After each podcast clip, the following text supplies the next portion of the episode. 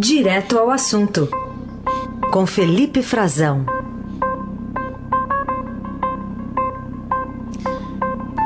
Felipe Frazão, esta semana com a gente aqui na coluna Direto ao Assunto. Oi, Frazão, bom dia.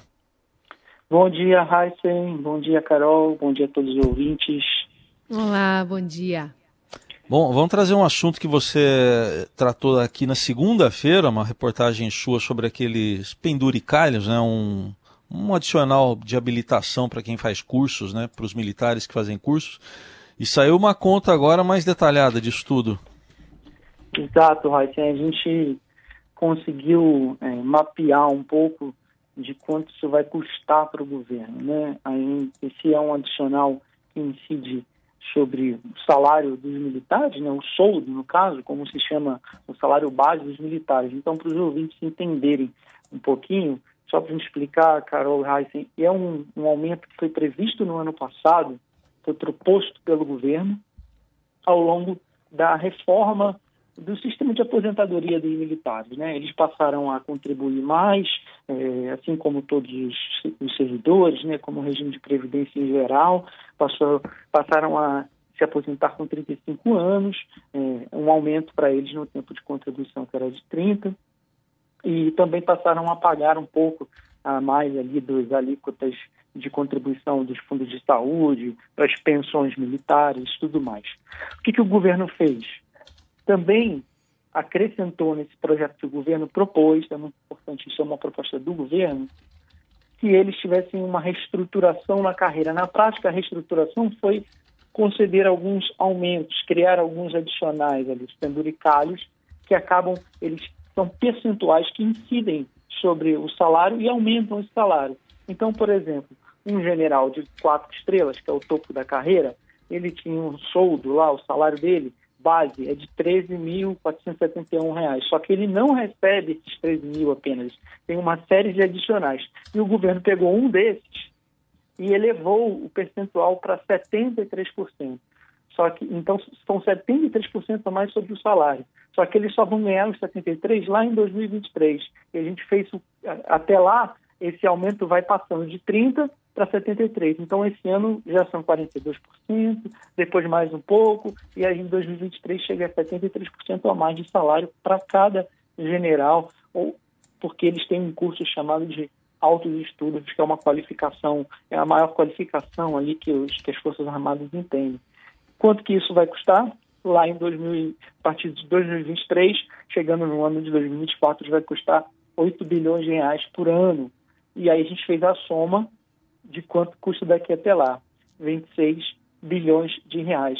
Agora, só no meio da pandemia, para o nosso ouvinte ter um pouco da ideia, o governo reservou só para os últimos anos, para os últimos meses desse ano, né, de 2020, 1 bilhão e 300 milhões de reais para pagar esse aumento. Isso está sendo, claro, muito questionado, né? O Felipe, quando eles aprovaram essa reforma dos militares, eles falavam que em, né, ao longo de 10 anos haveria uma economia, que não daria para fazer uhum. esse, essa análise pontualmente. É, ainda assim, eles é, nessa conta já tinha essa, essa previsão aí desses é, pagamentos extra-soldo? Já, Carol. É, eles dizem que a, o grande argumento do Ministério da Defesa é o seguinte: é, a reforma econômica, mesmo, mesmo dando esse aumento, com esse aumento para os militares em geral, né, que acaba beneficiando mais quem tem as maiores qualificações e como a gente sabe no, há uma hierarquia nas forças armadas e quem a consegue atingir, pelo menos eh, majoritariamente, né, quem consegue atingir as maiores qualificações são os as, as patentes mais altas, né, os oficiais, e por isso eles acabam se beneficiando mais. Isso causou um problema político muito grande para o governo. Então, o que, que o governo falava, Carol? A reforma ela se sustenta, porque como nós estamos ampliando o tempo de trabalho dos militares, né, eles, eles vão passar a contribuir por mais tempo com o sistema de proteção social deles. Nós estamos elevando a alíquota sobre o seguro-saúde, né, o fundo de saúde dos militares, a assistência de saúde deles, as pensionistas dos militares que não contribuíam vão, cobrar, vão passar a contribuir, nós vamos passar a cobrar isso de todo mundo, de todos os militares em geral. enfim, uma série de cálculos que eles fizeram, eles apresentaram. Esse cálculo que a gente está publicando no jornal hoje é, também é um cálculo do Ministério da Defesa e tem um dado é, confirmado com o documento do Ministério da Economia prevendo o gasto para esse ano. Então, eles diziam isso, que na verdade, assim, ah, a gente vai economizar, então a gente consegue dar esse aumento. Só que a grande questão é, por que ter que tem que dar um aumento também? Né? Por que não só economizar? A economia já não estava é, com um grande desempenho. Agora calhou de entrar em recessão, né? É. Bom, a gente deixa o convite para o ouvinte, quiser mais detalhes, está aqui na capa do portal estadão.com.br, com todas as explicações também que o Felipe trouxe. 73, 26 eh, bilhões de reais em cinco anos, aí 73% aí até de aumento nessa bonificação. Mas eu queria que você falasse um pouco também aqui sobre o MEC, o ministro do engano no currículo. É, olha só, Carol Reis, é, acabou acontecendo o que, a gente falou ontem, né, que é, o Alexandre Garcia também falou aqui na, na, na Eldorado, é, ele não tinha mais condição, né, o governo já estava procurando é, um, um substituto. Além de tudo, ontem a FGV disse que ele não era professor da, da, da FGV, né, da Fundação Getúlio Vargas, como também constava no currículo dele. É, enfim, é, como se ainda precisasse disso, né? na verdade não precisava disso, ele, ele já tinha, já não tinha mais condições de, de seguir adiante. Né? Agora precisa, o presidente está com, com uma, uma, situação bastante complicada, ele precisa de um nome rápido, precisa de um nome que apague, de certa forma, essas últimas trapalhadas no MEC, que resolva isso. Uma imagem do MEC está muito ruim agora ele está estudando alguns nomes, um deles é o reitor do ITA, do Instituto Tecnológico da Aeronáutica, que é uma instituição reconhecida de excelência, é o Anderson Correia, e, bom, ainda não há, a gente já sabe também que nesse governo tem que esperar publicar o Diário Oficial, né? Às vezes o Diário Oficial sai uma coisa, alguns dias atrás saiu, depois eles corrigem, né? Eles retificam o que saiu nos outros dias.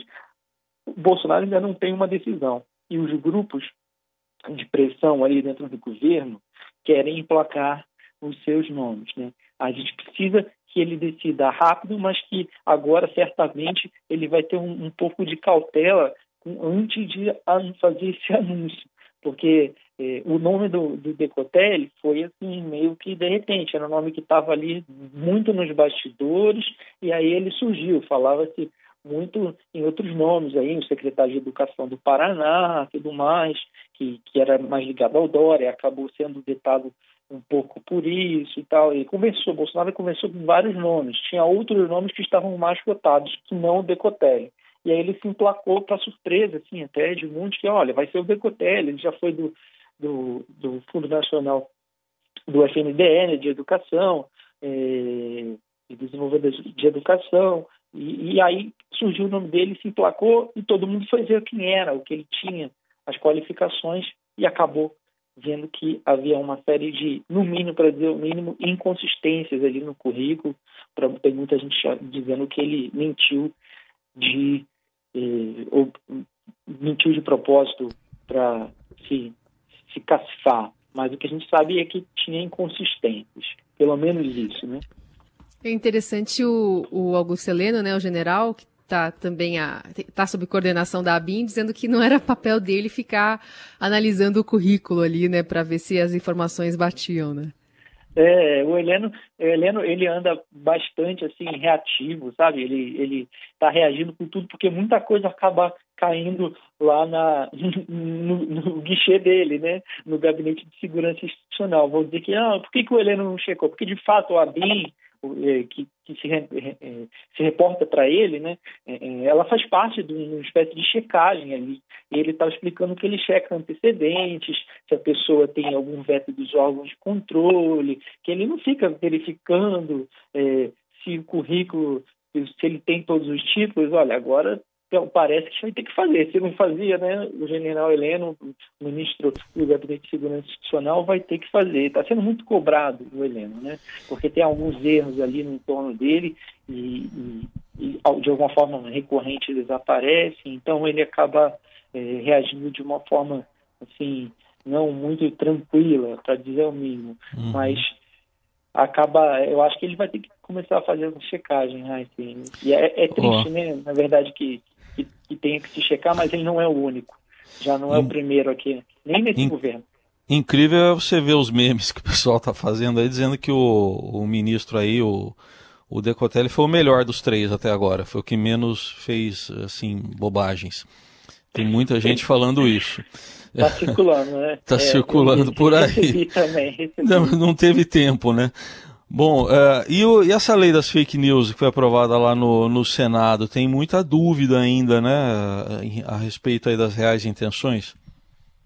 Pois é, essa, essa lei está sendo muito debatida, está sendo muito criticada pelos especialistas que acham que ali é, vai dar, ela está dando mais margem para controlar o conteúdo do que especificamente para punir quem comete algum tipo de crime é, passou no Senado, é um projeto que já foi muito discutido, é ruim para o governo, né, porque muitos dos, dos apoiadores do presidente acham que vão ser diretamente atingidos e porque tem ali também no carimbo dessa lei é, o senador Ângelo Coronel, né, o senador que está por trás do texto, ele relata o projeto, então é ele que pega o, pro, o projeto de lei e, e ele faz um, uma espécie de adaptação, ele modifica, inclui sugestões de outros senadores, é, altera o que foi projetado e faz, verifica ali a, a legalidade, discute, faz audiências. É, esse é o papel de um relator né, de projeto, né?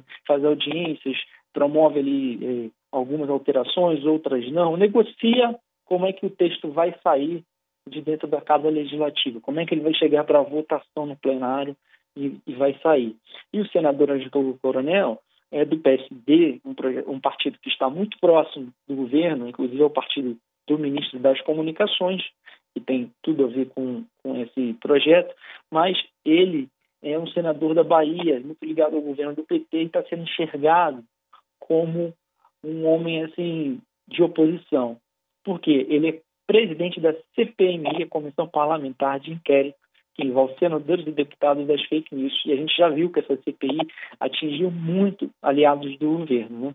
Inclusive, um, chegou a identificar pessoas que agiriam em uma rede para difamação, ataques, que, eh, além de, das, de simples críticas, né, mas fazer ataques pessoais a adversários do presidente.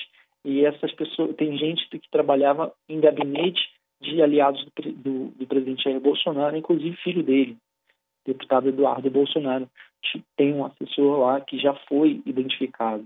Então, assim, esse, esse texto passou no Senado, não passou fácil. Raíssa encarou 44 votos favoráveis, 32 contrários. Passou, é, mas não foi aquela coisa assim. É, há, há votações muito menos é, muito mais difíceis de se aprovar no Senado.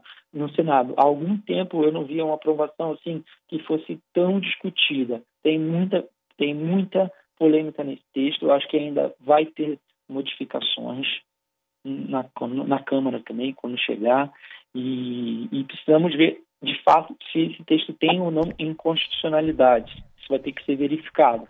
Uhum. Muito bem, a gente acompanha então os desdobramentos aí envolvendo também a lei das fake news e o Felipe Frazão volta amanhã aqui ao Jornal Eldorado, direto de Brasília. Obrigado, até amanhã. Até amanhã.